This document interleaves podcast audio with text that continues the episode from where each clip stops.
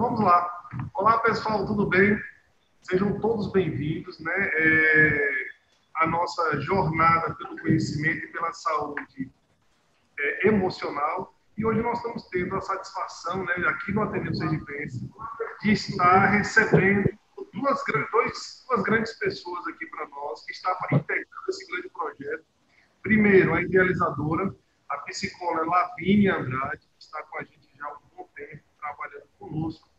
E lembrando que esse evento ele não é só para o Ateneu Sergipense, ele está aberto para todas as escolas da rede pública do Estado de Sergipe, tanto do Estado como também do município. E Lavínia convidou um, está com um convidado muito especial hoje. Então, seja muito bem-vindo, doutor César Santiago. É, ele que é médico especialista, com especialidade em psiquiatria, é professor do curso de medicina da Universidade de Tiradentes, também professor da residência na Universidade Federal de Sergipe. Lavínia, como vocês sabem, é nossa psicóloga né, do coração, né, mas é uma psicóloga que está fazendo esse trabalho com, com responsabilidade social aqui no Ateneu, abriu esse projeto via a Diretoria Regional de Aracaju para todas as escolas que fazem parte dessa regional, abriu também através do DED para todas as escolas do estado de Sergipe, ou seja, todas as diretorias receberam esse convite. Eu já desde já agradeço tanto a professora Giovânia Guimarães, que acolheu esse projeto, também com a professora Eliane Passo, da, DASE, né, que dá apoio às escolas, é, por estar é, aumentando, né, dando cada vez mais expressão a esse projeto que é idealizado por Lavínia. E desde já eu já agradeço ela e muito por estar conosco. Lavínia, está com você. Boa tarde, gente. Boa tarde, Daniel. Boa tarde, César. E boa tarde a quem nos ouve. É com muita alegria que hoje a gente inicia, de fato, a jornada de saúde emocional. E a gente sabe o quanto que é importante para toda a comunidade escolar nesse momento desafiador de tantas modificações que de fato olhemos para as questões de saúde mental, tanto dos nossos alunos quanto dos professores, da comunidade escolar, e aí a gente inclui também os pais e a gestão da educação. Então, estou muito feliz em poder realizar essa atividade. Eu acho que a gente precisa, sempre precisou, e agora mais do que nunca, falar de saúde mental de uma maneira a promover recursos para que a gente consiga gerenciar a nossa vida de uma maneira mais saudável, tá? Então, César Cezinha, meu amigo querido, né, que topou esse convite, e hoje a gente vai falar aqui para os professores, né, como é que é essa modificação do contexto de pandemia e a saúde mental dos professores. Né? Então, César, muito obrigada, boa tarde mais uma vez. E aí eu vou contextualizar né, toda essa vivência que a gente vem percebendo e a gente vai direcionando aí, as pessoas podem fazer perguntas, né?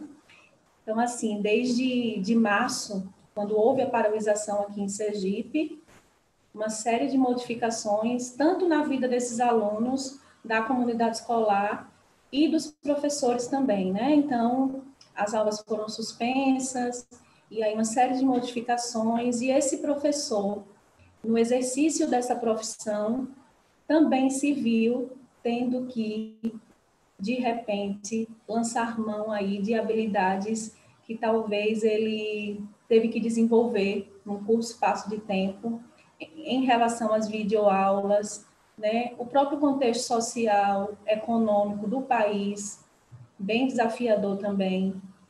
E a gente não pode esquecer o quanto todas essas variáveis estão interligadas e fazem parte da saúde da gente, né, César? Então, saúde, longe de ser aquela dicotomia da ausência de, de doença, mas a gente está falando aqui de bem-estar e de outros fatores que contribuem para que a gente, de fato, fique bem, tá?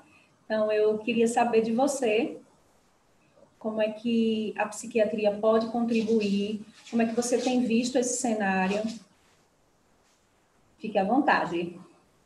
Boa tarde, Lavínia. Boa tarde a todo mundo. Fico muito grato por esse convite feito por você, em especial você, Lavínia, que é uma incansável por espalhar saúde mental por onde você pode passar. É, nós vivemos um momento muito delicado da nossa história, dentre tantos outros momentos delicados que na história humana nós já atravessamos.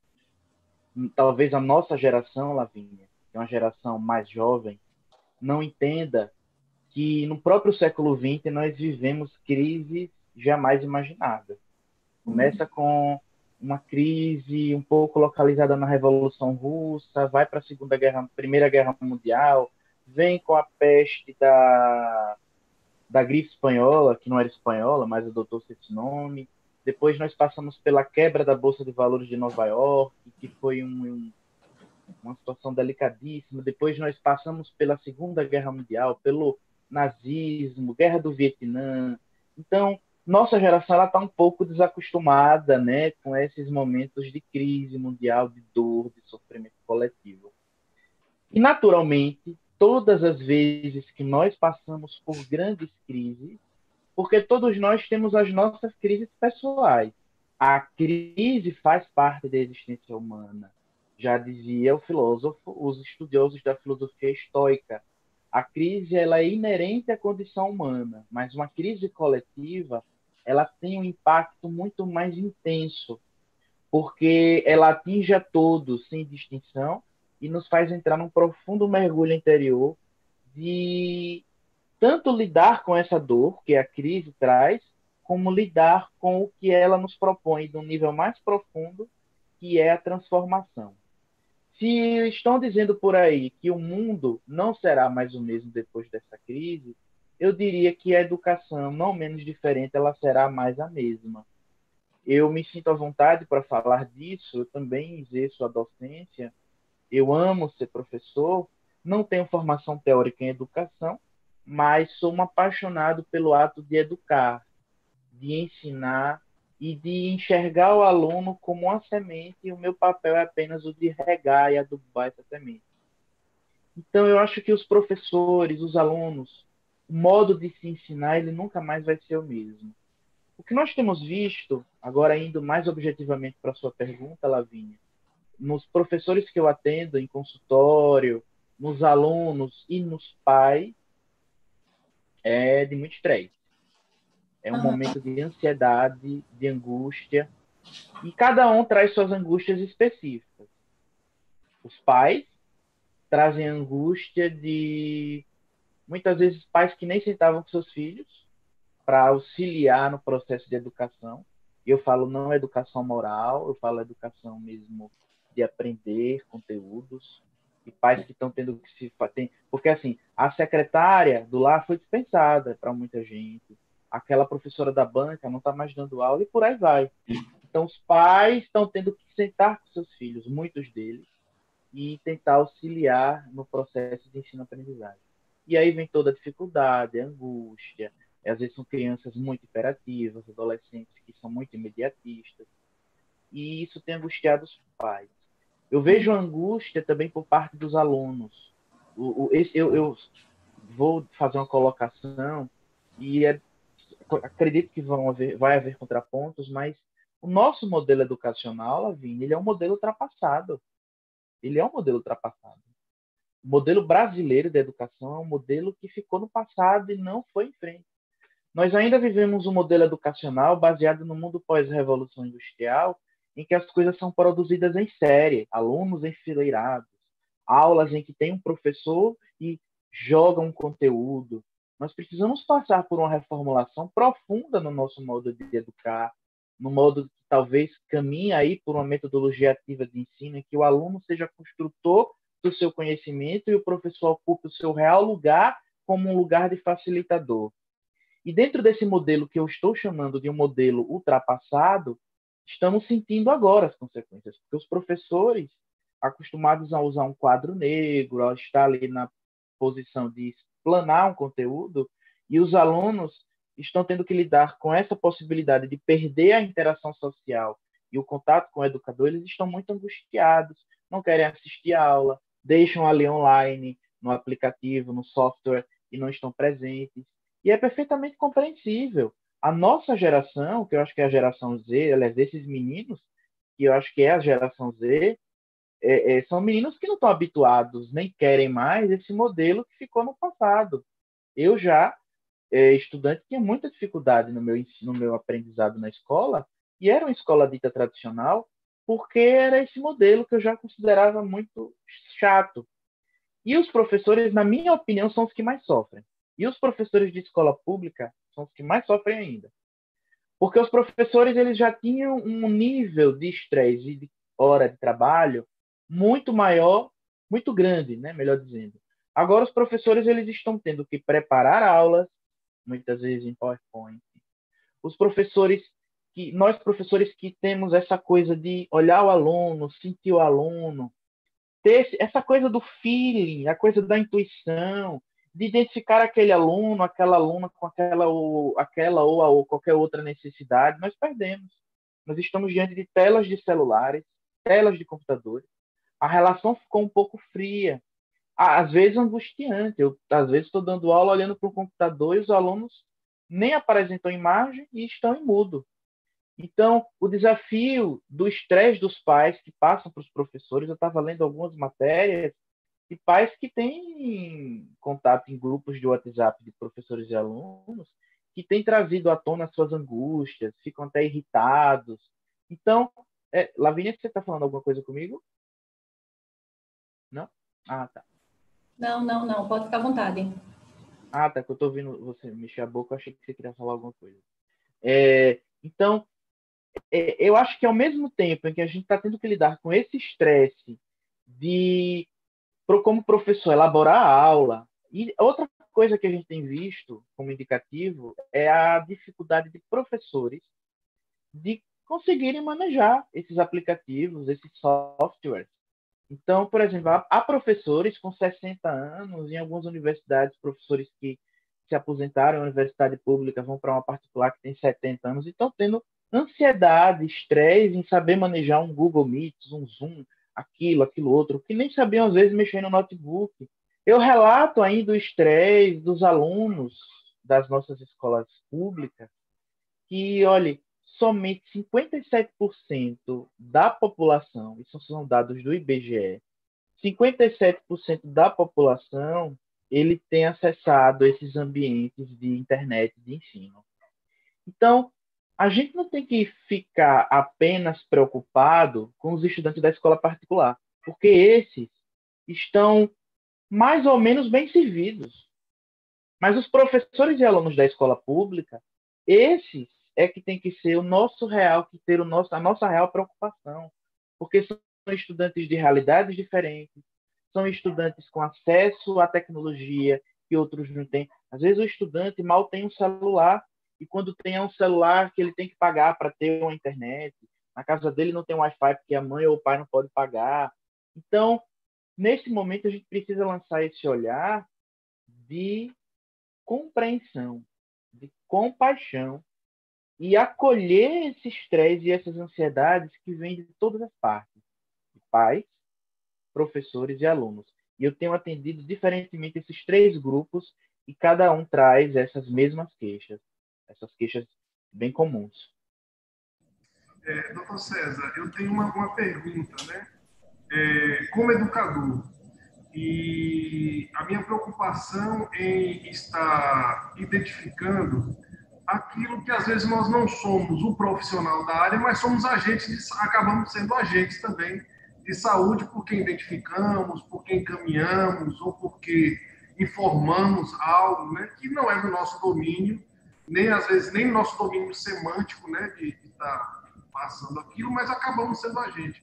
Mas é, nesse período em que nós estamos vivendo, falando hoje para os profissionais de educação, é, que já temos alguns já acompanhando nossa live lá pelo YouTube, mas assim, é, que que eu, quando nós estamos na, na gestão, como é que nós identificamos que é, esse fator de estresse da mudança ele passa um pouco além da, da, da, da do desconforto, né? Porque às vezes tudo que você falou causa desconforto, né? O professor está em desequilíbrio, né? Com, com a tecnologia, o estudante às vezes também está em desequilíbrio com a tecnologia. Todo mundo sabe que é e-mail, todo mundo sabe que é um, uma sala de bate-papo, todo mundo sabe que é uma uma, uma ligação é, virtual, mas a gente não estava, nosso cérebro, né, não estava adaptado a essa nova realidade. O que deixa de ser desconforto para ser enfermidade da mente? Excelente pergunta. Daniel, né? É Daniel? Não é isso? Isso, isso, isso. É, professor Daniel, veja, é, essa pergunta é bem interessante. Gente, um dos públicos que eu mais atendo hoje está empatado entre concurseiros da área de direito e professores. Pode ser professor da escola mais famosa do estado mais rico do Brasil, a Estreia. O desconforto, Daniel, ele existe. Ele é bom que exista, sabe? Ele nos move. Quando eu falava da crise, dentro da perspectiva da filosofia estoica, ela tem essa intenção. A crise, ela nos move a desenvolver novas habilidades sociais, emocionais, culturais, tecnológicas. Todas as crises que nós passamos na humanidade, desde aquela peste negra no século XIV, o mundo teve grandes transformações. Então, que tenhamos em mente que essa crise mundial que ora atravessamos, ela vai mover a gente a alguns progressos. Muita gente ainda tem uma visão romantizada de que é o amor que vai reinar sobre a Terra, eu tenho uma visão muito mais pragmática. Acho que os progressos eles vão mais no campo científico, no campo intelectual. Mas voltando à sua pergunta, a crise ela nos move à transformação, nos move a trazer à tona coisas que nós nem, nem desconfiávamos. Eu, por exemplo, estou tendo que me adaptar a usar várias tecnologias, tanto para dar aula como para atender os meus pacientes. Esse desconforto, angústia, impaciência, nervosismo, cansaço, isso faz parte da condição humana. Ficar com raiva, sentir impaciência, sentir cansaço. Ah, eu preciso hoje fazer nada.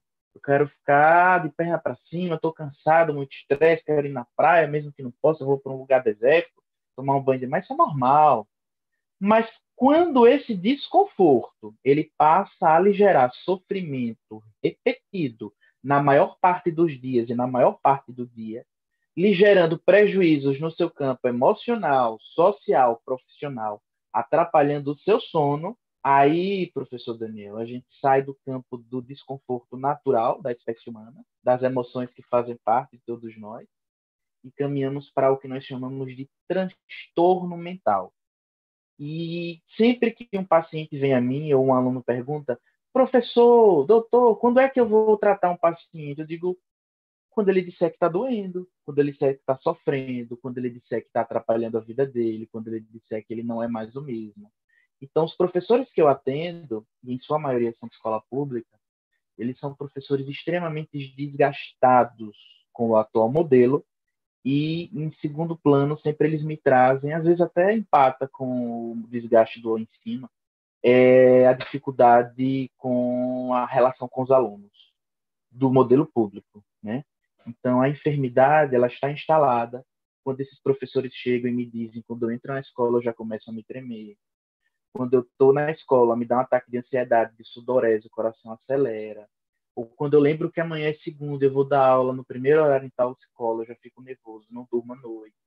Quando eu já me desinteresso por coisas que antes me interessavam. Então, os professores que em grande parte me procuram, eles chegam com transtornos ansiosos em uma parte deles o pânico, em outra parte o transtorno de ansiedade generalizada.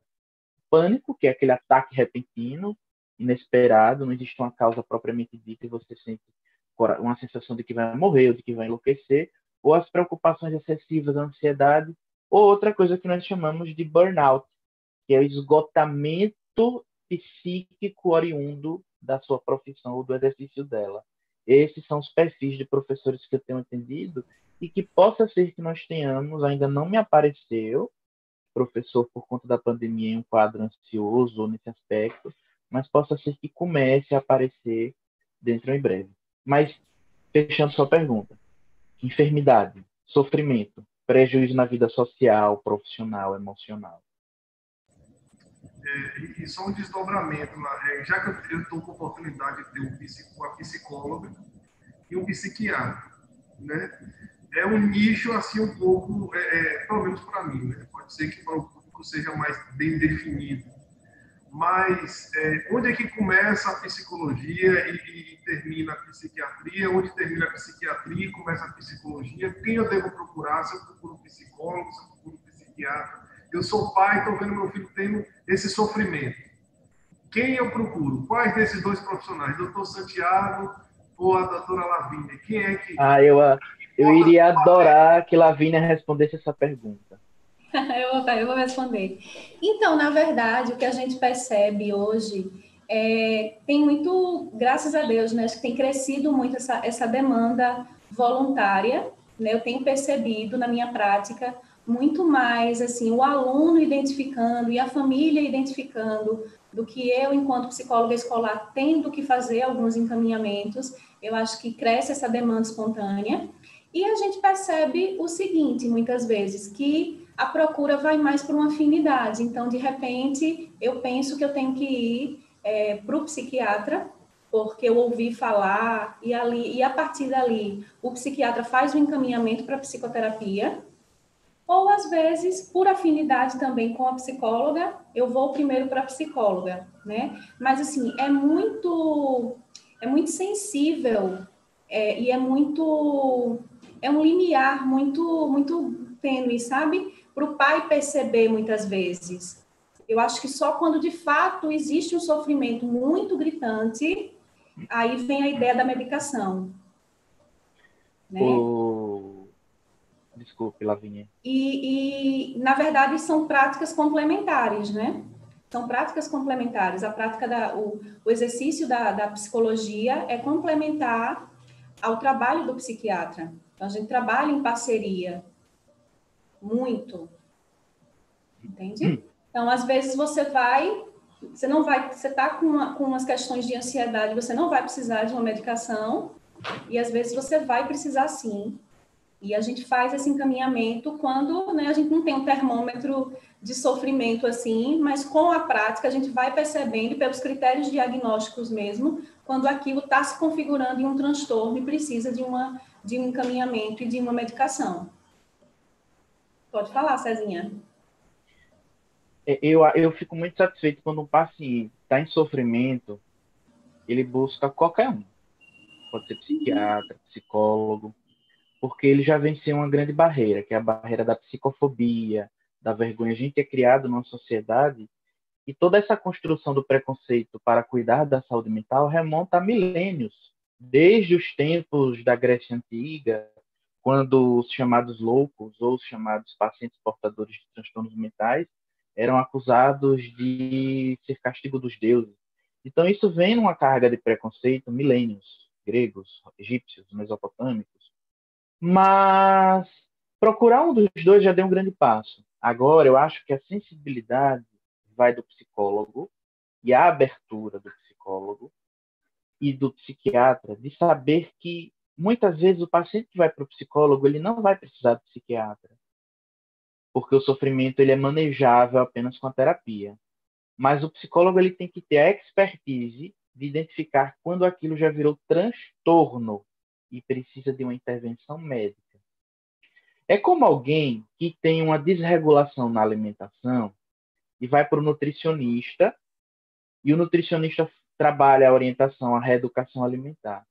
Mas esse paciente ele não consegue ter uma perda de peso ou a sua glicemia insiste em ficar alta. E aí o nutricionista tenta e diz, bom, isso está me parecendo alguma doença. E não estou conseguindo dar conta. Eu vou encaminhar para um médico, endocrinologista ou um nutrólogo. Nesse mesmo aspecto, o psicólogo tem que estar atento, desvestido de preconceitos, porque infelizmente ainda há preconceito encaminhar-se pacientes para um psiquiatra. Agora, todo paciente que vai a um psiquiatra e tem que ter tratamento, ele tem que fazer terapia. O psicólogo ele é alguém que reabilita o pensar do paciente, porque o transtorno mental ele é uma forma da gente pensar de lidar com o mundo e com nós mesmos de uma maneira disfuncional, na linguagem da terapia cognitivo comportamental. Então, sempre que alguém me procura, eu digo: seu tratamento ficará incompleto se você não fizer psicoterapia.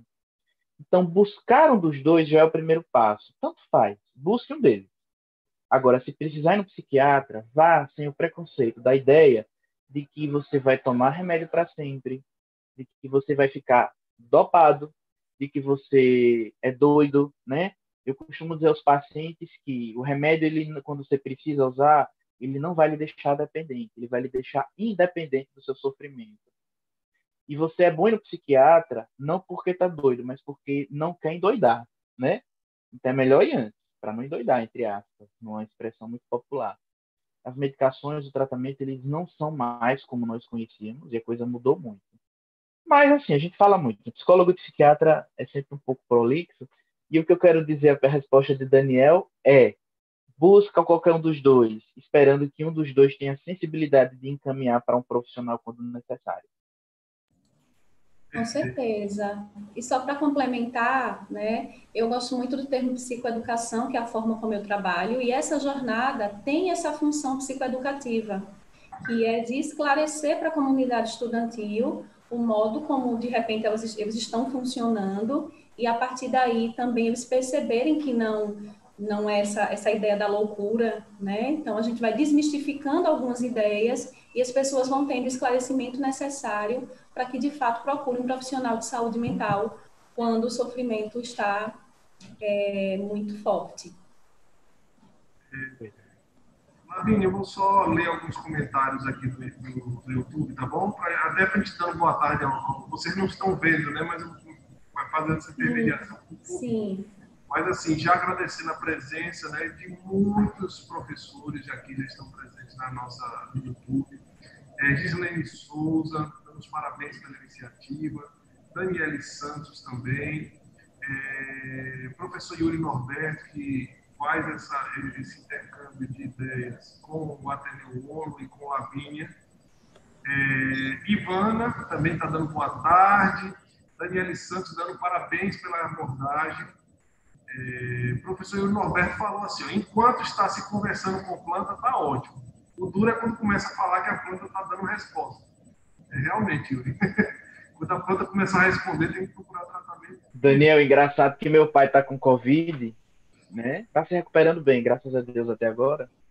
E eu dei uma muda de arruda a ele. Ele tá amigo dessa arruda. Eu disse, enquanto ela só tá ali com um amigo, eu fico tranquilo. Mas se conversar, começar a conversar, minha.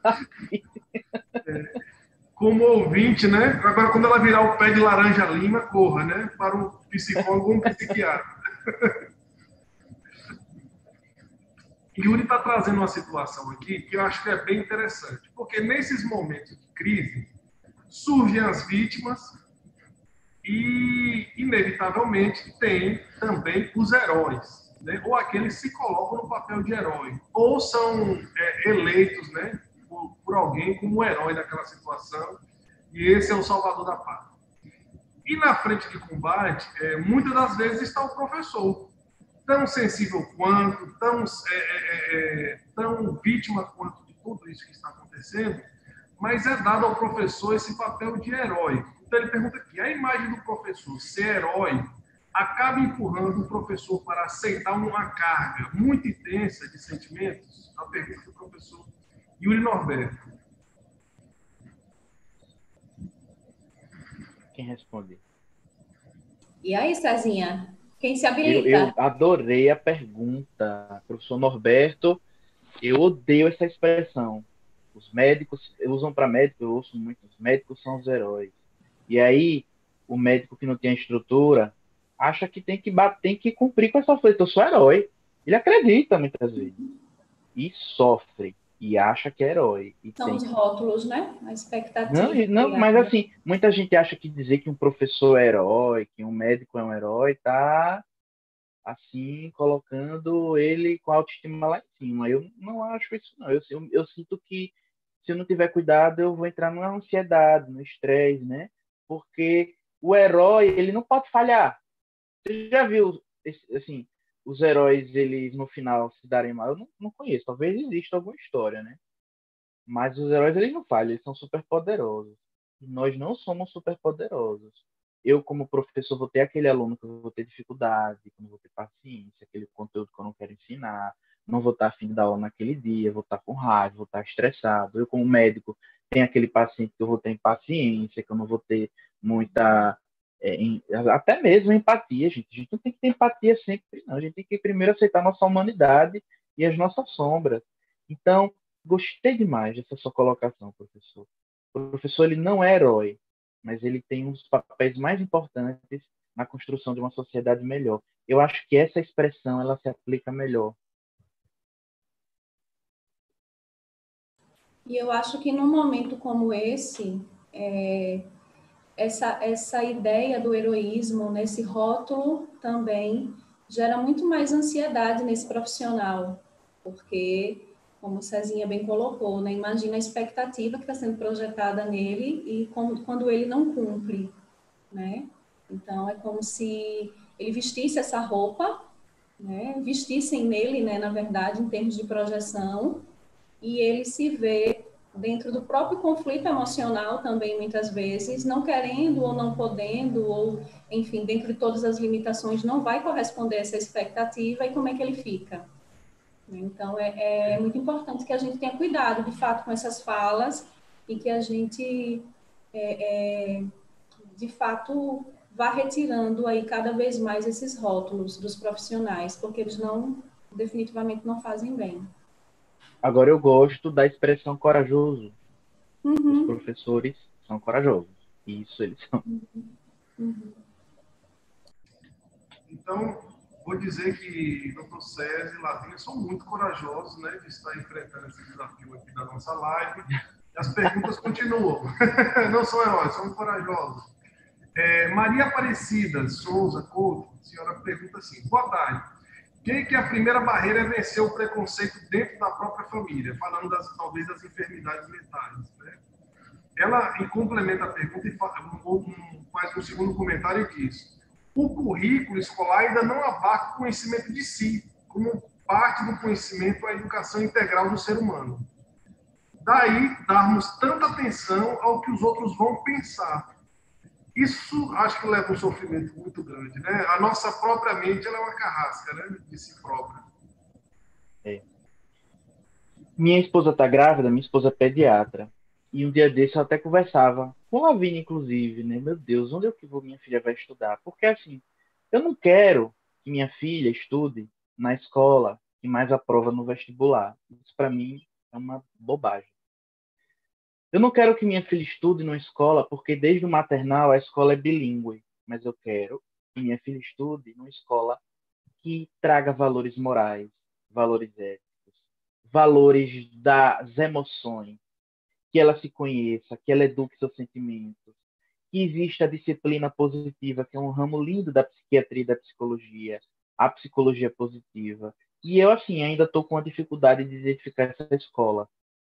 As escolas da Finlândia, por exemplo, elas têm matérias, eu acho que algumas escolas em Aracaju já adotaram, o mindfulness, que é uma técnica de meditação que você começa a ter mais controle sobre os seus sentimentos, você começa a ser mais, ter mais compaixão com você, com o que você sente, com o que você pensa.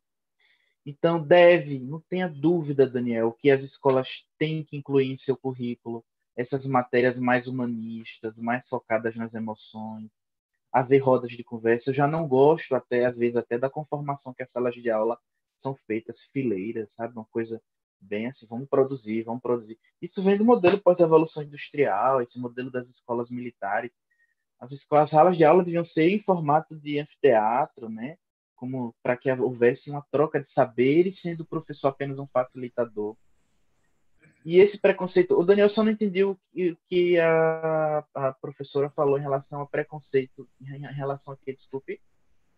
Bom, é, eu vou pedir para ela, ela, fazer um segundo comentário, que ela diz, eu, ela só diz assim, apliquei que a primeira barreira é vencer o preconceito dentro da própria família. Só que ela não fala se preconceito é esse, se é da que é, um profissional, se é de ter uma doença ou já tem uma enfermidade mental, ela não. Sim, sim, exatamente. É, mas eu acho que a gente, eu acho que a gente caminha de fato e agora mais do que nunca, né, para refazer esses modelos. Então, eu acho que eu tenho falado muito sobre isso, que a grande questão do momento serão as nossas habilidades socioemocionais. A maneira como a gente vai lidar com tudo que acontece é que vai definir os próximos passos que a gente vai ter a capacidade de dar. Né? Então, por isso que é tão importante a gente estar tá aqui falando sobre saúde mental. Né? Então, se eu pudesse criar um elo aí, saúde mental é igual a ampliar possibilidades de eu lidar com tudo que me acontece e eu gerenciar, não é resolver, não é ficar tudo bem, mas é eu saber e eu acolher que está tudo bem, não está tudo bem, e está tudo bem quando está tudo bem, né? Que esse seria o princípio da resiliência. É, é por aí. E eu acho que as escolas vão, assim, a gente vai ter mudança mesmo. Acho que a gente não vai voltar para o mesmo lugar. E eu fico, eu só fico muito feliz com isso, porque, assim, eu acho que já é uma, uma, uma fala de longos tempos. Né? A gente já vem nessa busca e a gente só está, talvez, acelerando alguns processos. Perfeito. É, Maria Aparecida, que fez essa pergunta sobre o preconceito, ela fala assim: o preconceito de precisar buscar ajuda profissional. Né? Hum. Talvez entrar numa clínica psiquiátrica ou numa sala é, que esteja fazendo atendimento, né? É, ou que ela for, como ela diz assim, como se a família houvesse fracassado, pois o modelo da, é, de sociedade vigente não perdoa falhas. Ela complementa aqui a pergunta. Então, muito obrigado, Maria Aparecida. É, realmente, né? A gente se cobra tanto de estar perfeito diante da sociedade que às vezes esquece que enfermidades mentais são como qualquer outro tipo de infecções que pode estar no corpo, né? Ninguém está livre e ninguém é mais fraco ou tem tão, tamanha imunidade mental para não, não adquirir uma enfermidade dessa. Aceitar sua fragilidade, aceitar sua humanidade é o primeiro passo.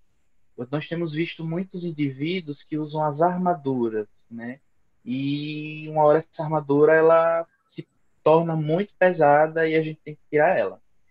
O preconceito ele existe, existe, isso é tema até de uma palestra que eu dou, essa formação cultural do conceito da psiquiatria, que está se desfazendo desde a década de 90, eu não só incluo psiquiatria, mas saúde mental em geral. Hoje eu, por exemplo, atendi uma paciente por teleconsulta, né, como a gente chama hoje as consultas por vídeo, que ela foi para o carro para ser consultada porque em casa ela tinha vergonha que dissesse que estava indo para um psiquiatra. E é uma pessoa muito esclarecida. Não é uma crítica a ela, mas é um convite social para que a gente fale mais de saúde mental. Veja, na década de 90, quando é que professores, psiquiatras e psicólogos estariam reunidos para falar disso? Não existia isso, os assuntos eram outros. Os assuntos eram outros. E a gente hoje vê essa abertura de falar-se disso. E a gente só vence o preconceito falando disso. Eu vou dar um exemplo, né? um exemplo de um preconceito muito comum. É o preconceito contra a orientação sexual das pessoas. A gente foi mostrando na TV, né? Foi falando disso em sala de aula, foi falando disso nos livros, foi falando disso tornando a coisa natural. Que hoje, por exemplo, São Paulo tem um dos eventos maiores do mundo para pessoas LGBTQI+. É tanto nome que eu nem sei se é isso, mas LGBTQIA+, eu acho que é assim que fala. A, a questão do preconceito racial que existe ainda, mas a gente precisa falar dela para cada vez mais a gente se conscientizar e quebrar. Então, é falando de saúde mental. Já já chega o mês de setembro, que é o chamado Setembro Amarelo, mês de prevenção ao suicídio. É falando e desmistificando mais os temas que naturalmente as coisas vão se tornar naturais. Assim como a gente posta uma foto com o cirurgião plástico, aqui o meu cirurgião plástico, com orgulho, posta no, no Instagram um dia, né? O paciente vai dizer: aqui está o meu psiquiatra, com muita naturalidade, aqui está o meu psicólogo. E esse é o papel, essa é a tarefa das escolas. Eu, eu observo que, por exemplo, minha esposa, mais uma vez, ela é pediatra, e até uns 20 anos atrás, o aleitamento materno era uma coisa que ninguém valorizava muito, né? Era fórmula, fórmula da Nestlé, fórmula da Danone. Nenhuma mulher queria estar ali perdendo tempo para dar de mamar.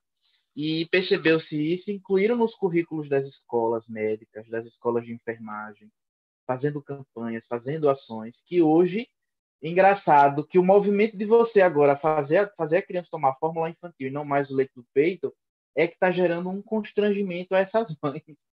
Não é interessante? Então, esse é o papel que a gente está executando hoje aqui.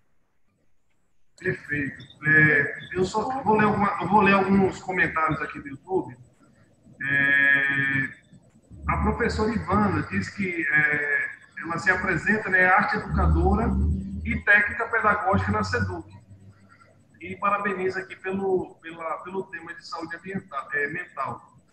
É, Daniele diz que é muito difícil, ela está atrás dessa escola que o doutor César falou há pouco, né?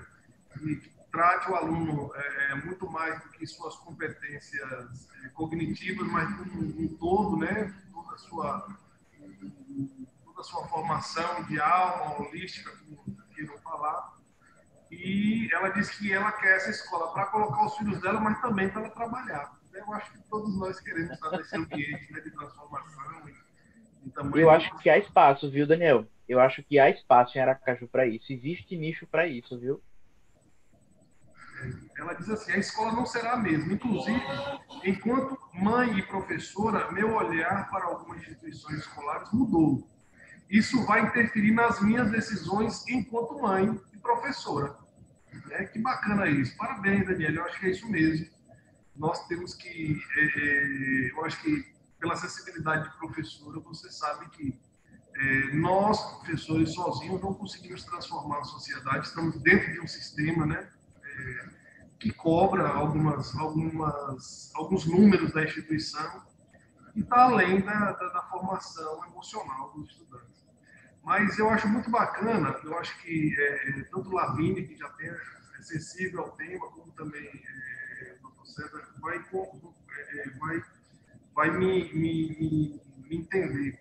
Quando a gente está falando sobre isso, quando a gente está mostrando ao jovem o seu potencial, é, fazendo que ele se entenda, nós estamos falando sobre economia.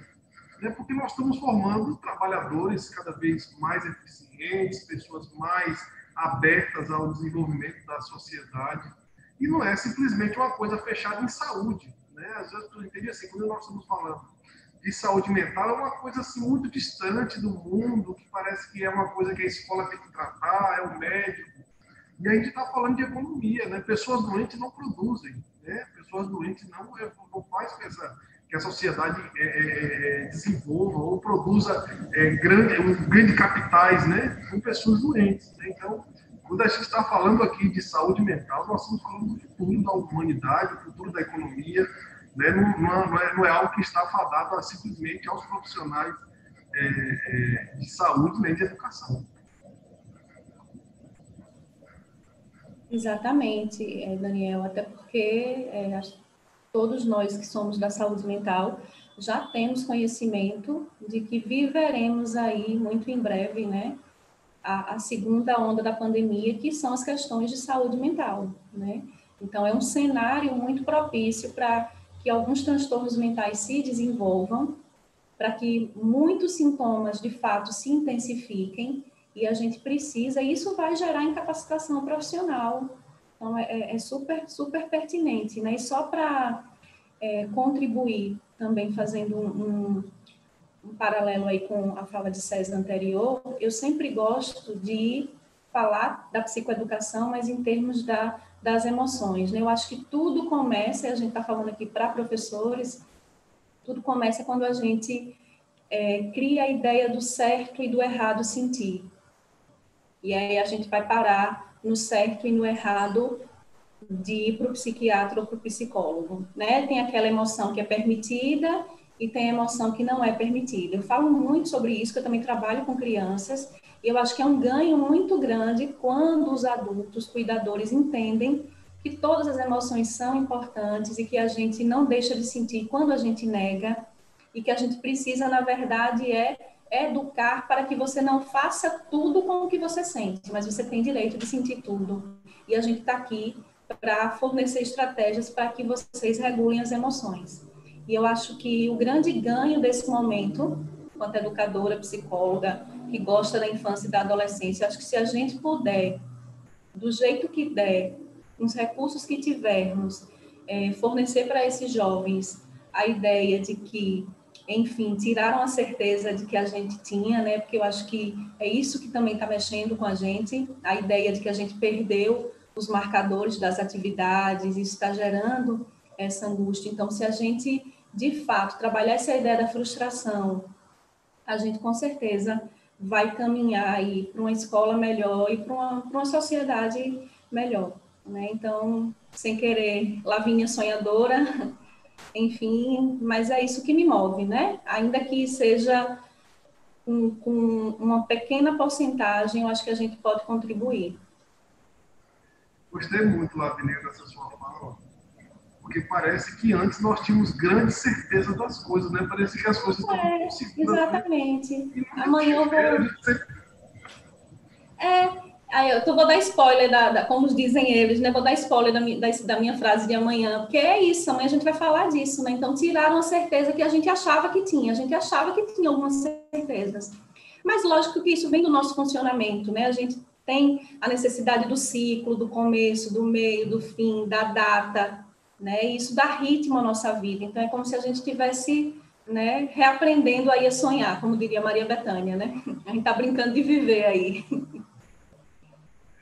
Eu vou falar só duas perguntinhas aqui e vou deixar vocês agora ir para os finalmente e concluir suas falas, mas é, duas falas bem bacanas aqui que eu escutei e eu estou vendo aqui no chat, né, Primeira do professor Yuri, que continua a contribuição, dizendo assim, que às vezes é, os professores estão tão imbuídos né, do, do, do, sucesso do estudante que esquecem muitas das vezes que é, é uma escolha também do estudante, né? E aí isso leva ao sofrimento e às vezes tem altas expectativas e às vezes esquece de ensinar talvez esse estudante, isso estou é, aqui meio que mexendo na, na, na, no que ele escreveu, mas que cada um tem seu tempo né, para amadurecer, cada um teve seu tempo, e é, cada um teve o seu tempo de amadurecer, porque às vezes a gente esquece que nós somos jovens, que, quer dizer, ainda somos jovens, né, Lavínia, né, doutor César? Somos jovens ainda. Uhum. E às vezes esquecemos disso, que às vezes nós temos escolhas que nós demoramos muito tempo para ser, ser tomadas, é, caminhos que às vezes a gente demora anos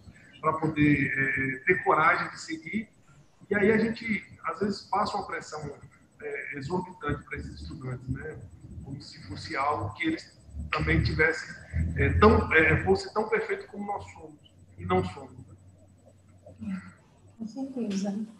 Com certeza. Eu acho que eu já falei disso aqui, um pouco disso, né? Semana passada aqui, que é a ideia do que, que eu converso muito, que o adolescente ele não é imaturo, eu não gosto desse termo, né? Na verdade, às vezes a gente exige dele uma resposta e uma habilidade que ele está maturando, tudo no seu tempo, né?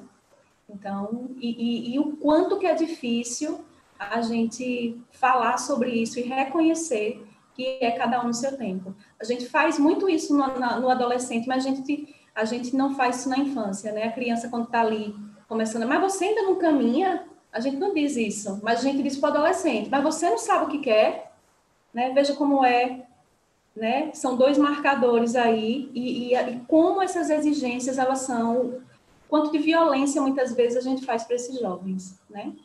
Quando, na verdade, eles estão no tempo dele, eu vou falar sobre isso amanhã, estou dando spoiler aqui. Já deixou com, com, vontade de ver amanhã, viu, Lavínia? Venha, venha. É, eu só vou tem falar, mais, Daniel. É, só tem duas perguntas aqui que eu vou. É, são quatro perguntas, mas dá para é, serem conduzidas como se fossem apenas duas. É, agradecer a participação é, de Maria Aparecida, de Daniela Santos, estão contando muitas perguntas aqui. É, eles estão dizendo assim que as mudanças estão cada vez mais aceleradas, né? É, Maria Aparecida diz: as mudanças sociais têm sido aceleradas, a escola precisa literalmente correr para acompanhar o século XXI, e a escola é o lugar, ela continua, de encontro das diferenças, da mediação, do conflito saudável e do desafio constante na formação das pessoas que constituem a sociedade. E ela diz, termina dizendo, um mundo cada vez mais líquido, né? essa das realidades aí, nada tão sólido como era a década de 80, né? nós, nós éramos formados para é, é, é, ter algumas coisas e às vezes não ser, né? Então, era formado para ter sucesso, para ter emprego, para ter faculdade, para ter pós-graduações e diversas, é, é diversos T. E às vezes a gente passava a vida toda sendo aquela, aquela criança mal sucedida, né? E carregávamos isso aí, fazíamos nossas birras institucionais, né? Porque não curamos as birras nas, na, na época certa. E aí eu só vou para uma pergunta de Daniel, é uma, uma, uma frase que Daniel está colocando. Parabéns à equipe do Ateneu, também Lavínia, né, pela, essa, pela, por estar promovendo isso aí junto com o Dr. César e outros profissionais. É, sou professora da rede. A dedicação de vocês me motiva enquanto professora da rede estadual e privada. Lavínia é maravilhosa e ouvi-la um privilégio. Josué Cândido também fala parabéns pela iniciativa e assim é, é, dando essa dando essa falando essas palavras o meu muito obrigado também como é, educador professor gestor da rede estadual de escolas da escola pública do estado de Sergipe o quanto para mim é, é, é, eu sonhei com essas falas sonhei com essas com essas interações e estou tendo o privilégio de ter isso aqui. Então, como é, agente público, me sinto muito feliz, né? É, e todos vocês, né, Maria Aparecida fala assim, parabéns a todos que estão construindo discussões tão necessárias ao enfrentamento das atuais batalhas. Então, deixe na mão do doutor César, da minha doutora Lavínia, para que vocês façam suas considerações e e ou, nós não falamos é, o fechamento, né, mas a abertura de novas, novas polêmicas, novos caminhos. Isso. Nós vamos dar continuidade, né, agora às 16, então quem nos assiste fica por aí, que a gente ainda tem muita coisa bacana, vai ser uma semana né, muito rica. Agradecer a Cezinha, meu amigo querido, foi ótimo, acho que a gente contribuiu bastante. E assim como eu, você também é essa alma linda que, que contribui para um mundo melhor. Viu? Muito obrigada. Gente, obrigado. Eu fico muito feliz, sabe? O que me move na minha profissão, no exercício da educação, no meu exercício social, é acreditar no mundo melhor. Mas muitos ficam assim, ah, mas o mundo, não... que mundo melhor, que mundo melhor. Aí eu lembro do poeta romano Cícero, que dizia assim: os teus descendentes colherão os teus frutos. Nós trabalhamos, às vezes a gente quer que essa geração colha os frutos. Nós estamos plantando, é um trabalho muito de paciência, acreditar que os outros, as gerações futuras, é que estarão colhendo esses frutos. Então, que sempre o que nos mova seja o amor. O amor no exercício das nossas profissões, das nossas profissões. O amor no lidar com o outro, o amor no lidar com as diferenças e entender, mais uma vez, eu já repeti isso várias vezes e é intencional, a crise que ora passamos, de vários aspectos. Eu acho engraçado que eu vi essa semana no canal de notícias dizendo, olha, a década de 10 a 20, né, de, de 2010 a 2020 foi uma década perdida. Eu digo, perdida para quem? Cara pálida, né? Perdida economicamente, tudo bem, mas perdida eu acho que a gente tem ganhado tanto, tem aprendido tanto, tem tido tantos avanços no aspecto intelectual, moral, social. O mundo tem se tornado melhor e é isso que nos move.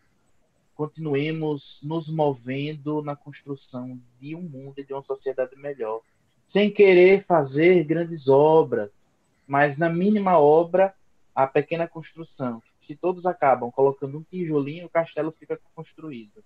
Obrigado e até a próxima oportunidade. Tchau, tchau, gente. Até já, viu? Ah, pessoal. Então, até mais. É, continuem aí. Nós iremos começar às 16 horas, espero que encontro, com o Tiara Menezes Lavinho também, falando sobre as mudanças sociais e influência do marketing pessoal. Então, assim, nós estamos aqui, vocês estão aí, então continue aí na, na, no nosso canal e nós abriremos a nova palestra em cinco minutinhos, ok? Muito obrigado a todos, Deus abençoe. Lavínia, César, as portas do Ateneu e da rede estadual, né, em nome da Diretoria Regional de Aracaju, em nome do DASE, é, que nós estamos aqui representando, estão de portas abertas. Tchau, tchau.